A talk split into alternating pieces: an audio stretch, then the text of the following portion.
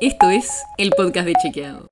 Un espacio en el que de lunes a viernes vamos a compartir con vos alguno de nuestros chequeos para que sepas qué de lo que se dijo o escuchaste es verdadero o falso.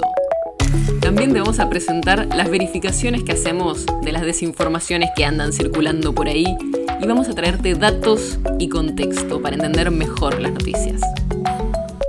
Soy Olivia Sor.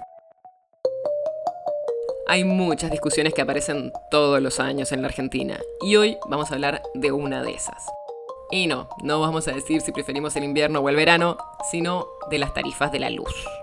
Porque el tema de los subsidios aparece como una clave en cada presupuesto. Y este año, con el posible acuerdo con el FMI, el tema va a tomar todavía más relevancia. La cosa es así.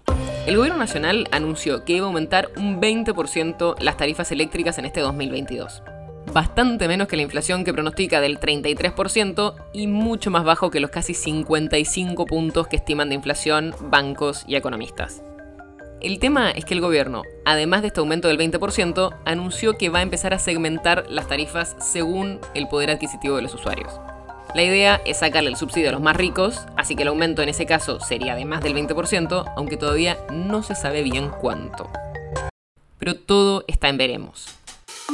Primero, porque el gobierno todavía está definiendo el aumento. ¿Cómo? ¿No era que era del 20%? Sí, pero todavía no es formal.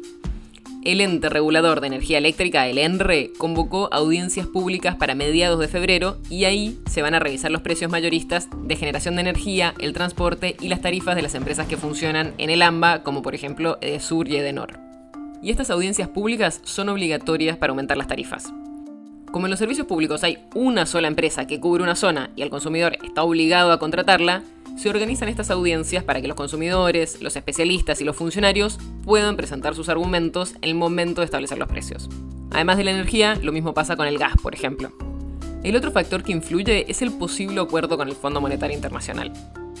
Aunque el ministro de Economía, Martín Guzmán, ya dijo en una conferencia de prensa que el aumento de tarifas planeado no se iba a modificar, el fondo ya dijo en un comunicado que, y acá lo cito, una estrategia para reducir los subsidios a la energía de manera progresiva será fundamental para mejorar la composición del gasto público.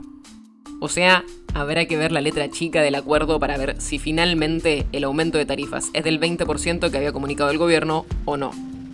Y después también va a haber que ver si ese acuerdo con el FMI es aprobado por el Congreso. Así que, ya sea por las audiencias públicas o el posible acuerdo con el fondo, estamos en semanas decisivas para ver cuánto y cómo aumenta la luz este año. Quédate atento que seguro se vienen novedades. El podcast de Chequeado es un podcast original de Chequeado, producido en colaboración con Posta.